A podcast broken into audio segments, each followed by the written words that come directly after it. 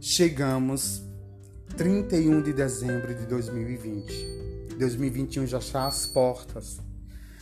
E palavras que não faziam parte do, no, do nosso vocabulário se tornaram normais. Lockdown, pandemia, isolamento, coisas que não faziam parte da nossa rotina, agora são a nossa, o nosso novo normal.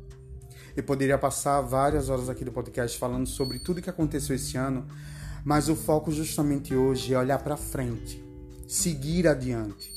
2021 vem aí, já está às portas com N possibilidades para mim e para você. Sonhos que foram engavetados e pausados em 2020 se tornarão realidade para mim e para você, sim, em 2021. Se não crermos, não vale a pena, não vale a pena permanecer. Então, o foco que eu e você temos que ter é que 2021 é mais possibilidades possíveis de ser alcançadas. O meu desejo para você e toda a sua família é que vocês permaneçam firmes, que as, que as situações que tiraram você do equilíbrio, do foco, da sua saúde física ou mental, não lhe roubem mais nós temos que ter esse diálogo de esperança. Nós temos que ter essa voz que vai dar tudo certo, porque senão não vale a pena a gente celebrar. E celebração hoje é mais do que importante. Eu acho sim importante celebrarmos, celebrarmos a chegada de 2021. Afinal, chegamos até aqui. Então desejo para você toda a paz, toda luz, toda sorte de bênçãos e possibilidades de alcance para 2021. E que com toda segurança, com todo aparato, você e sua família possam hoje comemorar essa chegada, essa mudança, essa virada, né?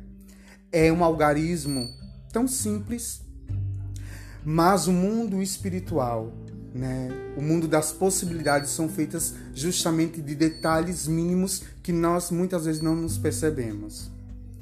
Eu quero desejar para você que tudo mais se torne real e que você permaneça firme, crendo, tendo esperança, acreditando sempre no lado bom das pessoas, apesar das circunstâncias muitas vezes nos dizer o contrário é importante. Olhe em volta, veja as pessoas que você tem, as pessoas que permaneceram com você. Sei que nessa caminhada de 2020, alguns se distanciaram, outros se aproximaram. Quantas pessoas você ganhou também? E uma coisa que não nos pode faltar, de forma alguma, em 2021, é o afeto. Né? O isolamento nos trouxe o quão latente é a falta de afeto, do abraço, da palavra amiga, da palavra de encorajamento, que é importante que eu e você tenhamos na mente. Seja você a mudança que você quer no outro.